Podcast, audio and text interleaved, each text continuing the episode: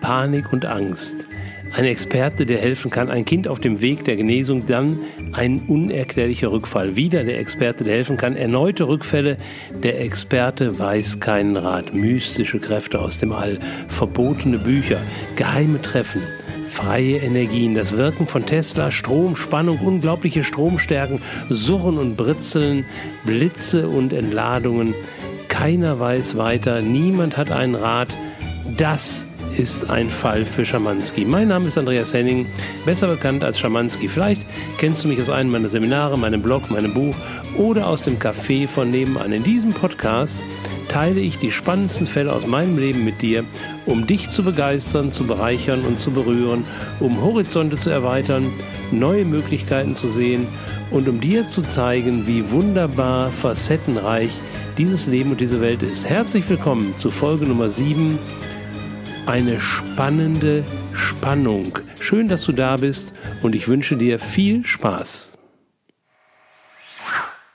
Ja, nochmal herzlich willkommen zu Ein Fall für Schamanski, Folge Nummer 7. Eine spannende Spannung. Dieser Fall geht wirklich jetzt vor die Zeit zurück, äh, bevor überhaupt meine Idee war, einen Fall zu haben und lange bevor der Name Schamanski entstand. Und dennoch war es ein Fall. Es war also, dass jemand von auf mich zukam und äh, mir eine Frage stellte und selbst äh, trotz seiner hohen Profession nicht weiterkam und sagte, also mit den mir zur Verfügung stehenden Mitteln finde ich einfach keine Antwort und hast du vielleicht eine Idee? Das Interessante war, dass ich mich selbst zu der Zeit noch gar nicht als der Ideengeber, geschweige als ein Experte gesehen hatte. Allerdings war ich schon tief eingetaucht als Suchender, der ja unterwegs war, Antworten zu finden auf, auf Fragen, die sich noch gar nicht so richtig gestellt hat. Das hört sich jetzt ein bisschen wirklich Banane an, aber ähm, der klassische Weg des, des Forschens ist ja, äh, zu einer Universität zu gehen oder eine Ausbildung zu machen und dann eben von anderen zu lernen in der Form, dass die dir im Grunde vorbeten, wie es denn ist. Das richtige Forschen und Suchen findet in der heutigen Gesellschaft kaum noch, kaum noch Raum. Doch bei mir war es so. Ich hatte auf der einen Seite Gelegenheit, eine solide Schulausbildung zu bekommen. Ich hatte inzwischen eine, nachdem ich ein bisschen auf die Nase gefallen war, hatte ich die Idee, doch kaufmännisch ein bisschen was auf die Kette zu kriegen. Und ich habe eine Ausbildung gemacht. Ich hatte inzwischen ähm, die Ausbildung beendet. Ich war in einer guten Position am Großunternehmen, habe die Karriereleiter bestritten. Das war so der kaufmännische Bereich, der Geschäftsbereich, von dem ich auch gut leben konnte. Aber interessiert war ich an dem ja, dem, dem, dem mystischen, dem mythischen, dem, dem, es, es gab zu der Zeit, heute gibt es ja ganz viele Fantasieromane und Fantasyfilme und Spiele und, und also unglaublich viele Möglichkeiten, wie du diesem, dieser Idee nachgehen kannst. Das gab es ja zu meiner Zeit alles gar nicht. Das heißt, die Möglichkeiten waren, an ein Buch zu kommen oder vielleicht mal einen Vortrag zu hören. Und Bücher, es ist kaum, heute kaum nachvollziehbar, aber es gab damals tatsächlich eine schwarze Liste. Also nachdem ich so ein bisschen tiefer eingedrungen war und Menschen traf und Tipps bekam, äh, war es tatsächlich nicht so einfach, an diese empfohlenen Bücher ranzukommen. Ich erinnere mich noch, dass ich irgendwann mal auf einer Autobahnraststätte mich getroffen habe, um ein Buch zu kaufen. Das hört sich jetzt an wie nach einem Science-Fiction-Film oder irgendwie ein amerikanischer äh, Thriller. Das war Realität und es ist gar nicht so lange her. Aber es zeigt auf der anderen Seite, wenn du Lust hast, wenn es dich juckt, wenn es, wenn es dich zieht, dann findest du Möglichkeiten der Lösung der Antworten. Also so war ich zu der Zeit unterwegs. Ich hatte, ich habe Ausbildung gemacht, ich habe Bücher gelesen und ich hatte vor allen Dingen auch einen, einen eigenen Motor, der mich trieb. Ich war zu der Zeit, begann ich klaustrophobisch zu werden, Angst, äh, Panikattacken, das nahm zu und deswegen war ich auf der Suche auch, um mir selbst ein Stück weit zu helfen. Und in dieser Phase meines Lebens hatte ich dann auch einen, einen Heilpraktiker gefunden, der etwas unkonventionell arbeitete, der jedoch in der Lage war, mir in meinen speziellen Themen Hilfestellung zu geben. Und wir verstanden uns gut, wir waren sehr schnell auch ein wenig befreundet und wir tauschten uns auch aus über meine, also ich über meine Abenteuer und er über seine Fälle, die er teilweise nicht lösen konnte und er arbeitet auch mit viel mit Kindern. Und dann fand ich zu dieser Zeit die Tachyonen-Thematik. Tachyonen ist eine, eine Bezeichnung für eine freie Energie, die uns äh, universell zur Verfügung steht. Und Tesla war einer der ersten, der sie entdeckt hatte und auch begonnen hatte, sie zu nutzen. Und es ist ja kein Zufall, dass Elon Musk, der eben der, der Vorreiter nicht nur für Elektroautos ist, sondern für vieles, was wir, glaube ich, in den nächsten Jahren noch erleben werden, ähm, an, an Zugängen zu einer, einer Welt, die den meisten Menschen im Moment noch nicht zur Verfügung steht von, vom, vom Gedenken her und auch von der Nutzung her. Und dieser Tester, also der, der Erfindertester der, der ganzen Technologie auch zugrunde liegt, der hatte eben diese Tachyonenenergie definiert und gefunden, eben eine freie Energie, die wir uns hier in unser System holen können. Und dann habe ich eben Menschen getroffen, die in der Lage waren, diese Energie über Werkstoffe, Werkstücke eben zugänglich zu machen, eben auch für Menschen, die selbst noch nicht das Gespür haben oder die, die, die gedanklich sich das vorstellen können. Das heißt, da waren eben Glaspartikel, Glasartikel kaufbar, die mit dieser Tachyonenenergie sozusagen aufgeladen waren und es gab so Kunststoffmatten und ich habe da eine ganz, ganz spannende Experimente gemacht. Ich hatte einen Kegelbruder, der hatte mit seinem Vater zusammen ein großes Gartenbauunternehmen mit 70, 80 Fahrzeugen und dann machten wir so Versuche, dass wir diese Platten in einige Fahrzeuge einbrachten. Das war so richtig so ah, Indiana Jones mäßig schon fast. Also ohne dass die Mitarbeiter das mitbekamen, haben wir die heimlich auch auf, eingebaut und haben dann so Testgruppen gemacht. Also wie viel Spritverbrauch haben wir mit Platten, ohne Platten oder war tatsächlich ein Unterschied. Also es waren sehr spannende Zeiten und darüber habe ich dann so eine Plaudertasche, wie ich bin, auch mit meinem Heilpraktiker gesprochen. Und der war da ganz begeistert von und ich war damals noch weit entfernt von, von Feng Shui, von, von äh, Beratung eben von Menschen in ihren Häusern. Und deswegen dauert es eine Zeit, bis es dann tatsächlich zu einem ersten konkreten Fall kam. Und den hatte er. Und zwar, es war mal wieder so, dass ich da war wegen meiner eigenen Thematik und da kamen wir auch gut voran. Und wir plauderten und dann sagte der Mensch, ich habe irgendwie so, ich habe hier einen Fall, da komme ich nicht weiter. Er hatte also einen Patienten, ein junger Bursche, sechs, sieben Jahre alt, der eben von Zeit zu Zeit noch einnäste. Das ist ein Thema, was eben bei Kindern nicht selten vorkommt, was in der Regel dann in jüngeren Jahren aufhört, aber durchaus auch nicht selten bis ins höhere Alter noch geht. Es gibt dann in der Regel einen Background, einen, einen psychischen Background, der dann bei den Eltern zu suchen ist oder bei, beim Umfeld. Und da ist ein Heilpraktiker eigentlich ganz gut aufgestellt, weil er eben nicht wie ein Psychologe in die Thematik einsteigt, sondern im Umfeld arbeitet und dann über Medikationen, über Empfehlungen eine Heilung auch recht zügig herbeiführen kann. Hier war es jetzt so, dass jedes Mal, wenn der Heilpraktiker etwas eingesetzt hatte, ein Erfolg da war, der hielt eine Zeit und dann gab es wieder einen Misserfolg. Und das brachte er jetzt nicht in Relation zu den unterschiedlich eingesetzten Therapiemöglichkeiten. Und als ich dann von meinen Forschungen erzählte, kam ihm irgendwie der Impuls, sagte, was wäre denn, wenn du mal dahin fährst und guckst, ob du da mit deinen Möglichkeiten irgendwas siehst. Naja, das ist ja nicht so einfach. Hier geht es ja auch darum, dass wir ja eigentlich gar nicht drüber sprechen dürfen, nur anonymisiert. Und äh, er hat also dann mit den Eltern Rücksprache genommen. Das dauert eine Zeit. Und irgendwann bekam ich dann tatsächlich offiziell von ihm den Auftrag oder die Überleitung zu den Eltern. Ich habe dann telefoniert mit der, mit der Mutter und äh, die gab mir dann offiziell den Auftrag, dorthin zu kommen, um mir das Ganze mal anzusehen.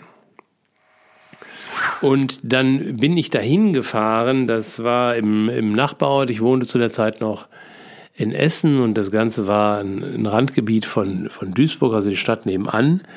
Und als ich dann von der Autobahn runterfuhr auf die Landstraße, damals hatten wir noch kein, kein Navi, kein GPS. Das ging noch so richtig so mit Stadtplan ausdrucken. Und dann kam ich dem Haus näher und ich hatte mein, also ein, ein, ein wirklich ungutes Gefühl, so, so, so Richtung so Nackenhaare stehen zu Berge. Und dann habe ich meinen Augen wirklich nicht getraut, als ich dann äh, die Straße gefunden hatte und das Haus gefunden hatte. Dieses Haus stand wirklich fast exakt unter einer Überleitung, einer Stromleitung. Also du kennst vielleicht diese, es gibt ja Stromleitungen, da gibt es auch welche, die ein bisschen höher sind und ein bisschen kräftiger sind. Da gibt es diese Überlandleitungen, also diese riesen Stahlmasten. Da ist es also aus meiner Sicht, ähm, ja, ich kann nicht begreifen, dass überhaupt unter diesen Masten Bauland freigegeben wird. Ich weiß auch gar nicht, ob das heute noch so ist, aber dieses Haus stand wirklich zehn Meter neben so einem Mast. Also da, wenn du dann aussteigst, du hörst den Strom recht, regelrecht. Also es surrt dann so. Und äh, na jedenfalls da stand dieses Haus. Und dann wurde ich empfangen, die Mutter war da und äh, der Sohn, um den es ging, der war zunächst nicht da, der kam dann später von der Schule. Und ich war also extrem befangen, weil da musst du also kein Berater für sein und da brauchst du auch äh, keine große Profession. Das war sehr bedrückend und sehr beängstigend. Vor allen Dingen die Vorstellung, dass eben da ein, ein Kind jetzt auch groß wurde und die Reaktion des Einnestens, äh, also das ist ja eine Form von, von erstmal festhalten, das heißt also vorm zu Bett gehen, eben nicht die Blase völlig entleeren und dann während der Schlafenszeit, wenn dann eine tiefe Entspannung kommt, dann loslassen zu können. Es geht also hier tatsächlich ja um Spannungen, um, um äh, Spannungen an einer Stelle, wo sie nicht hingehören, wo eigentlich Entspannung hingehört und umgekehrt. Das war mir relativ schnell klar. Die Frage war nur, was kann ich jetzt tun? Welche Empfehlung kann ich da geben? Und das Ganze wurde noch dramatischer, nachdem ich dann mit der Mutter ins Gespräch kam, die dann auch sagte, dass für sie inzwischen auch andere Impulse da waren oder Gedanken, diesen Platz zu verlassen. Das Fatale war nur, es waren eben Menschen aus, wie wir so schön sagen, einfachen Verhältnissen, die wirklich lange Zeit gespart hatten und sich hoch verschuldet hatten, um dieses Haus dort wirklich selber zu bauen. Das war also neben dem Kind ihr Ein und alles.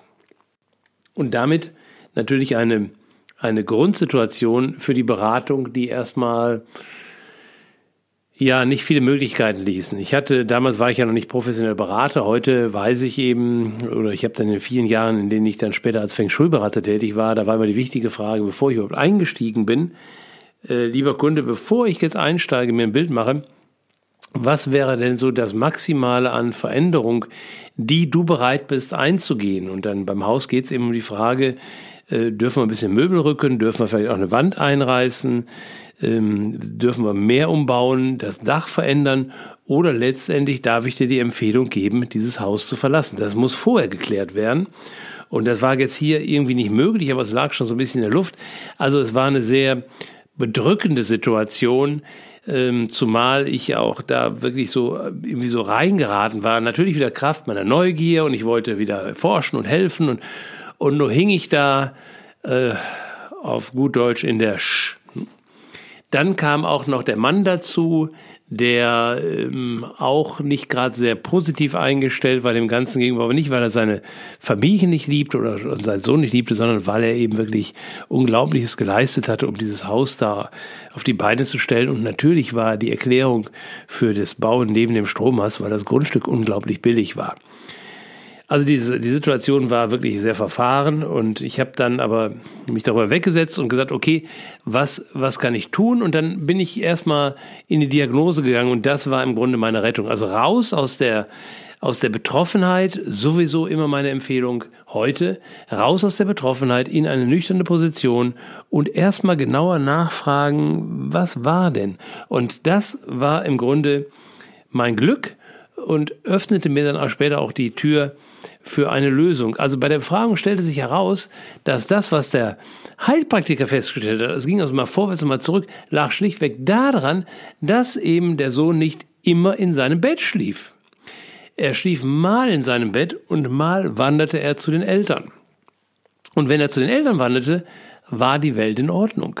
Nur wenn er in seinem Zimmer lag, dann nässte er eben ein. Das hatten die Eltern jetzt natürlich völlig falsch interpretiert und gesagt, naja, der will halt immer zu uns, dann geht's ihm gut, aber er muss auch mal lernen, alleine zu schlafen.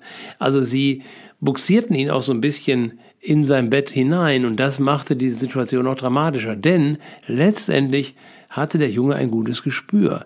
Er hatte ein gutes Gespür dafür, dass dort, wo sein Bett stand, eine Maximalbelastung an Strahlen war. Und dort, wo die Eltern intuitiv ihr Schlafzimmer gebaut hatten, da war es besser. Und da ist dann wirklich manchmal ein Berater alleine schon dadurch hilfreich, dass er schlichtweg eine zusätzliche Figur im Schachspiel ist und idealerweise die Menschen ein wenig auf ihn hören und wenn der eine Empfehlung gibt, dann wird sie umgesetzt. Im Grunde hätte der Sohn die Empfehlung selbst geben können. Im Grunde hat er sie selbst gegeben. Er hat nämlich ganz eindeutige Signale gegeben. Er hat gesagt, also wenn ich da schlafe, geht's mir gut und wenn ich da schlafe, geht's mir nicht gut. Und es war dann eben so, dass sein, sein Zimmer eben maximal ausgerichtet war in Richtung dieses Spannungsfeldes, den der, der, der, Strom, der Magnetismus auch des Stroms erzeugt und das Bett auch nochmal innerhalb des Zimmers genau in diese Richtung zeigte. Also letztendlich nach dieser Befragung und nachdem ich ein bisschen Abstand klar bekam, kam heraus, dass wir dann das Zimmer zwar belassen haben, das Bett aber in eine völlig andere Position gebracht haben, seine Schlafrichtung geändert haben und dann habe ich eben noch diese diese Kunststoffmatten, die ich dabei hatte, die eben mit dieser von Tesla entwickelten neutralen Energie ähm, äh, behaftet waren oder verbunden waren, dass ich die noch in das Bett eingebracht habe und die Wirkung dieser, dieser Tachyonenergie ist eben, dass sie, dass, dass sie ein Feld aufbauen können, was sozusagen jenseits von diesem Spannungsfeld des Stromes liegt das hat was zu tun mit, mit Wechselstrom, mit Gleichstrom und mit Batteriestrom. Und da sind wir auch schon sehr schnell bei den heutigen Elektroautos, die eben von Tesla damals ja auch gesehen wurden. Das ist jetzt ein, ein Riesenfeld. Da steigen wir jetzt nicht ein. Mir ist einfach an der Stelle wichtig, ähm, auch so ein bisschen die Botschaft zu geben, dass Kinder manchmal schon ein ganz gutes Gefühl haben und da sollten wir uns nicht blenden lassen von so Ideen, na, die wollen zu Mami und Papi. Ähm, die können mit Notfallsituationen schon ganz gut umgehen, weil sie auf so einer tiefen Ebene ähm, eine Erinnerung noch haben an die Zeit, wie es war, bevor sie inkarniert sind und die natürlich nicht darüber sprechen können. Ähm, das, der Vorteil ist aber, die sich auch nicht so schnell verwirren lassen durch Gedanken und Erklärungen, die einfach da ihrem Gefühl treu bleiben. Und das hat eben dieser Junge dadurch gezeigt, dass er eben konsequent, wenn er in einem, einem Feld war oder hineinbuxiert wurde oder wir können noch deutlicher sagen, gezwungen wurde, was ihm auf Dauer nicht gut getan hätte, einfach eingenässt hat und in der relativ besseren Position in dem Haus deutlich zu, zu, gezeigt hat, dass es ihm da besser geht. Und alles in allem, also das war jetzt ein bisschen komplex über den Heilpraktiker und den verrückten Forscher, der noch lange nicht Schamanski hieß, hat es dann tatsächlich diese Verbesserung gegeben. Und das wirklich Wundersame an dieser Geschichte, finde ich, was mich dann wirklich sehr, sehr berührt hat, war, dass ich dann zwei, drei Jahre später von diesem Heilpraktiker, dem ich noch lange treu geblieben bin und der mir noch lange Zeit geholfen hat, gehört habe, dass tatsächlich diese Familie dieses Haus verlassen hat und dann eine andere Bleibe gefunden hat. Sie haben noch ein weiteres Kind bekommen. Also wie auch immer, es hat nicht nur einen guten Verlauf gegeben für das Kind, was danach dann auch nicht mehr eingenässt hat, sondern für die ganze Familie, die dann ihren Weg gefunden hat aus einem Spannungsfeld heraus, von dem, wie gesagt, ich weiß nicht, ob heute überhaupt noch solche Bauplätze genehmigt werden, aber selbst wenn sie genehmigt werden, da sollte gesunder Menschenverstand reichen, um zu sehen, das ist kein, kein Lebensraum, der empfehlenswert ist und der unserer Entwicklung und der Gesundheit dient. Ja, das war also sozusagen einer der ersten Fälle, noch lange bevor Schamanski vom Namen entwickelt wurde, der allerdings mich sehr geprägt hat und äh, mir auch ähm, ja geholfen hat, einfach dran zu bleiben an, an unerklärbaren, unlösbaren Dingen und immer wieder zu schauen, wo kann da eine Lösung herkommen. Ja, ich hoffe, es hat dir Spaß gemacht. Ich hoffe, ich konnte dich ein Stück mitnehmen und du hast ähm, Ansätze bekommen, Ideen bekommen. Danke, dass du dabei bist. Ähm, bleib bitte noch dran, weil wie immer gibt es jetzt gleich noch einen kleinen Einblick in Schamanskis härtestem Fall. Klasse, dass du dabei bist. Es geht sofort weiter. Vielen Dank, dass du dabei warst bei einem von meinen Fällen, die ja nur in diesem Leben am weitesten, fast am weitesten zurückliegen. Ja, ich habe da noch so ein paar Anekdoten, die noch weiter zurückgehen. Doch das war jetzt hier schon ziemlich, ziemlich zurückgegangen. Kommen wir zu Schamanskis härtestem Fall, also meine Auseinandersetzung mit der, mit der Herausforderung, wie schaffe ich es, Kontakt aufzunehmen zu meiner Tochter Martha, die diese Welt definitiv verlassen hatte und damit auch aus meinem Leben heraus war. Dass sie noch nicht so ganz heraus war, war eben die klassische Trauerarbeit, dessen war ich mir bewusst. Doch die Frage war nicht für mich, endet das Leben mit dem Tod. Dazu war ich viel zu lange und viel zu viele Jahre schon mit diesen Themen vertraut. Ich habe viele Jahre als Reinkarnationstherapeut gearbeitet, Menschen zurückgeführt in ihre Vorleben. Dazu muss man nicht an Vorleben glauben. Dennoch war es, war es doch schon nicht auf einer Seite verwirrend für denjenigen, der es erlebt, aber für mich immer wieder äh, bezeugend und überzeugend, dass das offensichtlich real ist, wenn du dann so Plätze anschaust, die in den Bildern gesehen werden und du gehst, fährst dann über, durch die Welt zu solchen Orten hin und die sind dann tatsächlich so, wie du sie in den Bildern gesehen hast, dann zeigt das für mich sehr eindeutig, dass wir da diese Form der Erinnerung haben. Das zweite war, ich hatte eben viele Jahre mit einer Partnerin gelebt, die ihre Medialität ausbaute. Das heißt, die war in der Lage, Kontakte aufzunehmen zu der sogenannten anderen Welt. Die konnte also Verstorbene kontaktieren. Das war nie so mein Ding, ist bis heute nicht. Die konnte aber auch ähm, sogenannte aufgestiegene Meister kontaktieren. Und bis zu Marthas Unfall war das eine Welt, mit der ich sehr vertraut war, aber die dennoch in so einer Box war. Und das Interessante war, als ich mich dann entschieden habe, der Einladung zu folgen und mit Clara nach Kauai zu fliegen, da ist mir erst auf dem Flug klar geworden, was wir da wirklich machen. Wir waren nämlich der Einladung eines Channelers gefolgt. Eines Menschen, der eben seit vielen Jahren davon lebte, andere Menschen dadurch zu bereichern, dass er in der Lage ist, mit eben solchen aufgestiegenen Meistern zu kommunizieren. Das habe ich dann auch mitgemacht und das hat mich auch sehr bereichert. Ich habe aber die, die Brücke gar nicht geschlagen, dass ja diese aufgestiegenen Meister, diese Verstorbenen, diese Zurückgegangenen in ihren Ursprung irgendwo sind, wo ja jetzt möglicherweise Martha auch war. Das war mir echt, also manchmal hast du also so ein Brett vom Kopf, das war mir nicht klar. Ich bin dann tatsächlich im Flugzeug, Clara hat, hat friedlich geschlummert und ich habe so gedöst und dann kam mir diese Erkenntnis und dann habe ich also Clara gesagt, hey Baby, ich weiß, warum wir dahin fliegen. Und also die war also völlig neben der Spur dann. Äh, A, weil ich sie geweckt hatte und B, weil sie mit dieser Erkenntnis natürlich in ihrem Schmerz, in ihrer Trauer und ihrer Auseinandersetzung mit der Realität gar nicht klar kam. Aber für mich war das wirklich so ein Durchbruch, dass es also jetzt gar nicht darum ging, dass ich nach äh, Hawaii fliege, also auf die andere Seite der Welt, um eben auf der anderen Seite der Welt zu sein. Es ging auch gar nicht darum, an diesem Seminar teilzunehmen und die Worte zu hören oder zu spüren, die ähm, der, der Veranstalter sprechen würde, sondern es ging darum, mich selbst zu öffnen, im Grunde für das, was ich schon viele Jahre gelernt hatte, erfahren hatte und was jetzt eben sozusagen reif war, um es für mich selbst zu nutzen, um mich mit diesem Handwerkszeug, was ich bereits besaß, jetzt tatsächlich auf die Suche zu machen.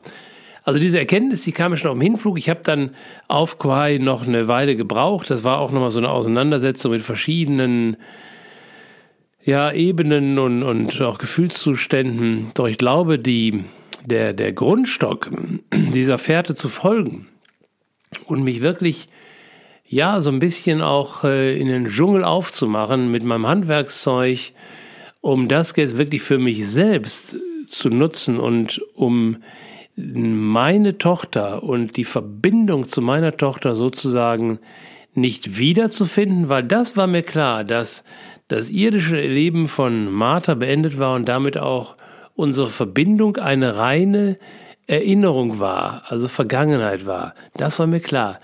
Doch auf dieser Reise wurde mir klar, es kann eine Zukunft geben, wenn ich mich wirklich über gewisse Befindlichkeiten des normalen irdischen Lebens hin, hinwegsetze, um dann diesem, diesem Gespür zu folgen und zu sagen, okay, das muss doch möglich sein, wenn ich mich auf diese Reise begebe, dass ich da etwas finde, was mich vielleicht gar nicht mal so sehr erinnert an das, was war, was aber etwas zu tun hat mit, mit, diesem, mit diesem Wesen, äh, mit diesem Menschen, den ich mein, bis dahin meine Tochter nannte und mit der ich mich so verbunden gefühlt hatte in all den Jahren.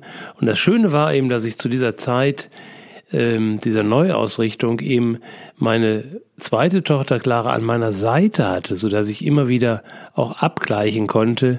Und äh, da habe ich, glaube ich, auch begonnen, diese Reise als Bereicherung zu erleben und nicht als Ergänzung oder als Ersatz oder Nein, es war wirklich, dass ich da entschieden hatte, ich beginne das Neue zu suchen und gleichzeitig das Alte, die alte Erinnerung loszulassen. Also insofern war diese Reise nach Kauai, zu der wir ja eingeladen waren, ein, ein großer Meilenstein und deswegen bin ich auch bis heute dankbar, dass äh, mir und uns das so ermöglicht wurde, denn es war tatsächlich so. Es sollte sich im Nachhinein zeigen, dass es das wert war, äh, diese Entscheidung zu treffen in dieser Zeit, also gerade mal, ich glaube, acht Wochen nach dem Unfall, wo alles drunter drüber gegen die Firma, äh, meine, meine Mutter und andere uns nahestehende, die alle in ihrem eigenen Schmerz waren und in der Ausweglosigkeit und Geschäft musste ja betrieben werden, davon lebten wir ja auch alle. Also in dieser Phase dann diese Reise anzutreten, durchzuziehen, dem Gefühl zu folgen und äh, auch unserem beid, beiderseitigen Gefühl, also klares Gefühl und mein Gefühl, das war eine verdammt gute Entscheidung, wie sich später herausstellen sollte. Danke, dass du dabei warst und bist. Danke für dein Interesse an Schamanskis Fällen und auch vor allen Dingen auch an Schamanskis härtesten Fall. Wenn diese Geschichte dich interessiert und wenn deine Neugier dich vorantreibt, äh, ich habe das alles aufgeschrieben. Es gibt ein Buch, angekommen heißt es, äh, unter meinem Namen bei Amazon erhältlich. Es sind 420 Seiten geworden mit zwölf Kapiteln. Da steht alles drin, wenn du es auch chronologisch nochmal lesen möchtest. Ich erzähle das jetzt hier im Podcast nicht Stück für Stück nach, sondern hier habe ich auch andere Aspekte, die ich dazu bringe. Also wenn das Buch dich anspricht, du kannst es dir gerne bei Amazon holen und ansonsten hoffe ich, dass ich äh, dich ein wenig unterhalten konnte, dass ich dir Ansätze geben konnte, Denkimpulse. Und ich freue mich, dass du dabei bist und ich freue mich noch mehr, wenn du mir Anregungen gibst, wenn du Fragen hast, wenn du Bemerkungen hast. Bitte, bitte, bitte kontaktiere mich und sag mir auch, was du dir versprichst für die nächsten Folgen. Ich gehe da gerne darauf ein. Und ansonsten wünsche ich dir eine gute Zeit wir hören uns in der nächsten Folge von Ein Fall für Schamanski.